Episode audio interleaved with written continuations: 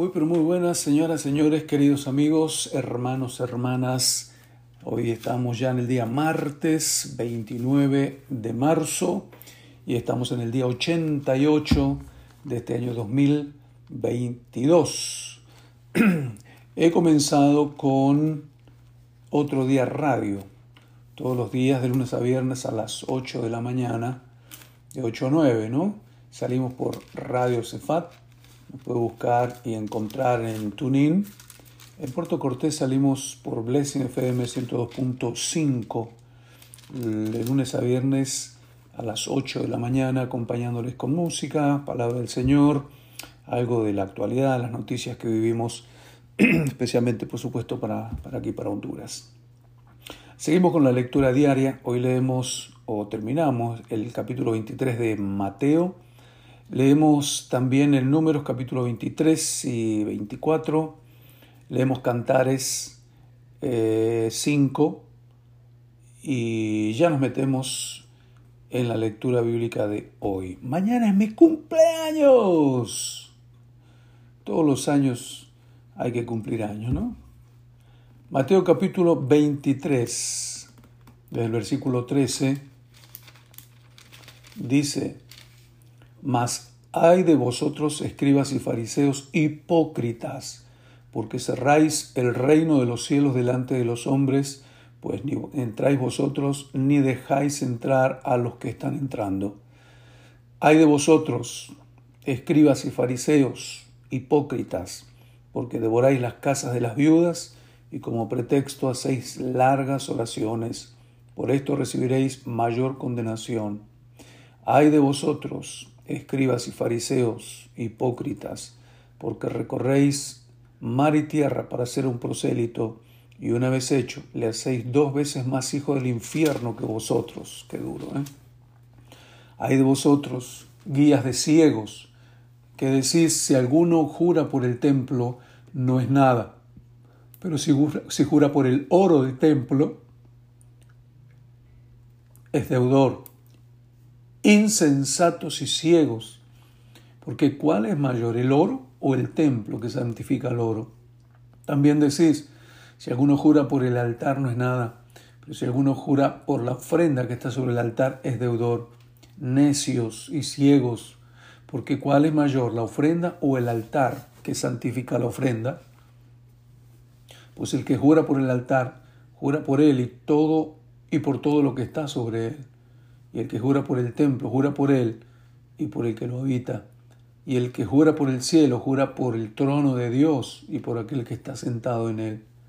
Hay de vosotros, escribas y fariseos, hipócritas, porque diezmáis la menta y el eneldo y el comino, y dejáis lo más importante de la ley, la justicia, la misericordia y la fe. Esto era necesario hacer sin dejar de hacer aquello guías ciegos, que coláis el mosquito y tragáis el camello. Ay de vosotros, escribas y fariseos, hipócritas, porque limpiáis lo de fuera del vaso y del plato, pero por dentro estáis llenos de robo y de injusticia. Fariseo ciego, limpia primero lo de dentro del vaso y del plato para que también lo de fuera sea limpio. Ay de vosotros, escribas y fariseos, hipócritas, porque sois semejantes a sepulcros blanqueados, que por fuera a la verdad se muestran hermosos, mas por dentro están llenos de huesos de muertos y de toda inmundicia. Hay también por, así también vosotros por fuera, a la verdad, os mostráis justos a los hombres, pero por dentro estáis llenos de hipocresía e iniquidad. Hay de vosotros, escribas y fariseos hipócritas, porque edificáis los sepulcros de los profetas y adornáis los monumentos de los justos y decís, si hubiésemos vivido en los días de nuestros padres, no hubiéramos sido sus cómplices en la sangre de los profetas. Así que dais testimonio contra vosotros mismos de que sois hijos de aquellos que mataron a los profetas. Vosotros también llenad la medida de vuestros padres, serpientes generación de víboras, ¿cómo escaparé de la condenación del infierno? Por tanto, aquí yo os envío profetas y sabios y escribas, y de ellos a unos mataréis y crucificaréis, y a otros azotaréis en vuestras sinagogas, y perseguiréis de ciudad en ciudad, para que venga sobre vosotros toda la sangre justa que se ha derramado sobre la tierra, desde la sangre de Abel el justo, hasta la sangre de Zacarías, hijo de Berequías, a quien matasteis entre el, templo y el altar. De cierto os digo que todo esto vendrá sobre esta generación. Jerusalén, Jerusalén, que matas a los profetas y apedreas a los que te son enviados. Cuántas veces quise juntar a tus hijos como la gallina junta sus polluelos debajo de sus alas y no quisiste.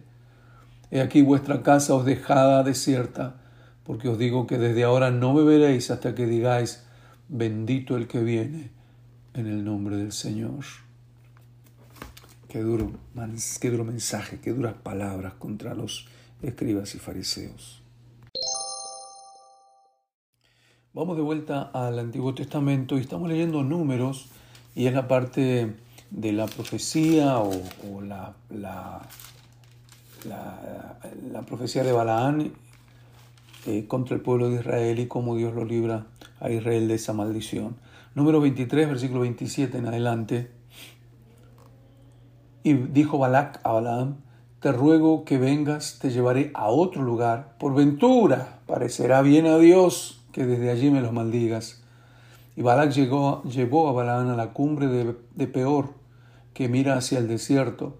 Entonces Balaam dijo a Balac, edifícame aquí siete altares y prepárame aquí siete becerros y siete carneros. Y Balac hizo como Balaam le dijo, y ofreció un becerro y un carnero en cada altar. Cuando vio Balaam que parecía bien a Jehová que él bendijese a Israel, no fue, como la primera y segunda vez, en busca de agüero, sino que puso su rostro hacia el desierto, y alzando sus ojos, vio a Israel alojado por sus tribus y el Espíritu de Dios vino sobre él. Entonces tomó su parábola y dijo, dijo Balaam, hijo de Beor, y dijo el varón de ojos abiertos, dijo que oyó los dichos de Dios, el que vio la visión del Omnipotente, caído pero abiertos los ojos. Cuán hermosas son tus tiendas, oh Jacob, tus habitaciones, oh Israel, como arroyos están extendidas, como huertos junto al río, como aloes plantados por Jehová, como cedros junto a las aguas. De sus manos destilarán aguas, y su descendencia será en muchas aguas. Enaltecerá su rey más que Agag, y su reino será engrandecido. Dios lo sacó de Egipto, tiene fuerzas como de búfalo, devorará a las naciones enemigas, desmenuzará sus huesos y las traspasará con sus saetas.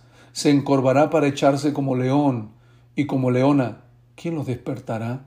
Benditos los que te bendijeren y malditos los que te maldijeren. Entonces se encendió la ira de Balac contra Balaam y batiendo sus manos le dijo, para maldecir a mis enemigos te he llamado y aquí los has bendecido ya tres veces. Ahora huye a tu lugar. Yo dije que te honraría, mas he aquí que Jehová te ha privado de honra. Y Balaam le respondió, ¿no lo declaré yo también a tus mensajeros que me enviaste y diciendo, si Balac me diese su casa llena de plata y oro, yo no podré traspasar el dicho de Jehová para hacer cosa buena ni mala de mi arbitrio, mas lo que hable Jehová, eso diré yo. Y aquí yo me voy ahora a mi pueblo. Por tanto, ven, te, te indicaré lo que este pueblo ha de hacer a tu pueblo en los postreros días. Y tomó su parábola y dijo, dijo Balaam, hijo de Beor, dijo el varón de ojos abiertos, dijo el que oyó los dichos de Jehová, y el que sabe la ciencia del Altísimo, el que vio la visión del Omnipotente, caído, pero abiertos los ojos. Lo veré, mas no ahora, lo miraré, mas no de cerca. Saldrá estrella de Jacob, y se levantará cetro de Israel, y herirá las sienes de Moab, y destruirá a todos los hijos de Sed. Será tomada Moab, Edom, será también tomada Seir por sus enemigos, e Israel se portará varonilmente de Jacob saldrá el dominador y destruirá lo que quedare de la ciudad. Y viendo a Amalek, viendo a Amalek, tomó su parábola y dijo, Amalek cabeza de naciones, mas al fin perecerá para siempre. Y viendo, viendo al ceneo, tomó su parábola y dijo, fuerte es tu habitación, pon en la peña tu nido, porque el ceneo será echado, cuando Asiria te llevará cautivo. Tomó su parábola otra vez y dijo, ay, ¿quién vivirá cuando hiciere Dios estas cosas? Vendrán naves de las costas de Kitim y afligirán a Asiria, afligirán también a Eber, mas él también perecerá para siempre. Entonces se levantó Balaam y se fue y volvió a su lugar, y también Balac se fue por su camino. Bien, ahorita nos vamos al libro de Cantar de los Cantares de Salomón y estamos leyendo ahora el capítulo 5 del versículo 2 en adelante. Ah, me hicieron acordar una canción aquí de, de Cantar de los Cantares. Habéis visto al que ama mi alma, na, na, no me acuerdo más. Cantaré 5, versículo 2. Yo dormía, pero mi corazón velaba. Era la voz de mi amado que me llama. Ábreme, hermana mía, amiga mía, paloma mía, perfecta mía, porque mi cabeza está llena de rocío, mis cabellos de las gotas de la noche. Me he desnudado de mi ropa, ¿cómo me he de vestir? He lavado mis pies, ¿cómo los he de ensuciar? Mi amado metió su mano por la ventanilla y mi corazón se conmovió dentro de mí. Yo me levanté, me levanté para abrir a mi amado y mis manos gotearon mirra y mis dedos mirra que corría. Sobre la manecilla del cerrojo abrí yo a mi amado, pero mi amado se había ido, había ya pasado, y tras su hablar salió mi alma, lo busqué y no lo hallé, lo llamé y no me respondió. Me hallaron los guardas que rondan la ciudad, me golpearon, me hirieron, me quitaron mi manto de encima los guardas de los muros. Yo os conjuro, oh, doncellas de Jerusalén, si halláis a mi amado, que le hagáis saber que estoy enferma de amor. ¿Qué es tu amado más que otro amado, oh la más hermosa de todas las mujeres? ¿Qué es tu amado más que otro amado que así nos conjuras? Mi amado es blanco y rubio, señalado entre diez mil, su cabeza como oro finísimo, sus cabellos crespos, negros como el cuervo, sus ojos como palomas junto a los arroyos de las aguas que se lavaron con leche y a la perfección colocados, sus mejillas como una era de especias aromáticas, como fragantes flores, sus labios como lirios que destilan mirra fragante, sus manos como anillos de oro engastados de jacintos, su cuerpo como claro marfil cubierto de zafiros, sus piernas como columnas de mármol fundadas sobre basas de oro fino, su aspecto como el Líbano, escogido como los cedros, su paladar dulcísimo y todo él codiciable. Tal es mi amado, tal es mi amigo, oh doncella de Jerusalén. ¿A dónde se ha ido tu amado, oh la más hermosa de todas las mujeres? ¿A dónde se apartó tu amado y lo buscaremos contigo? Mi amado descendió a su huerto, a las eras de las especias, para apacentar en los huertos y para recoger los lirios.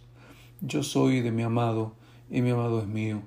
Él apacienta entre los lirios. Qué lectura interesante de cantares, ¿no? Saben que hubo un tiempo que era prohibido el cantar de los cantares porque, porque tenía un, o tiene un contenido que parecía erótico refleja los diálogos de amor que inventó Salomón, dicen, dedicado a su esposa. También otros han encontrado un, en Cantar de los Cantares una ilustración, una alegoría que puede ser adaptada literalmente, directamente a la relación de Cristo con su novia. Que Dios bendiga su día hoy día martes y toda esta semana también.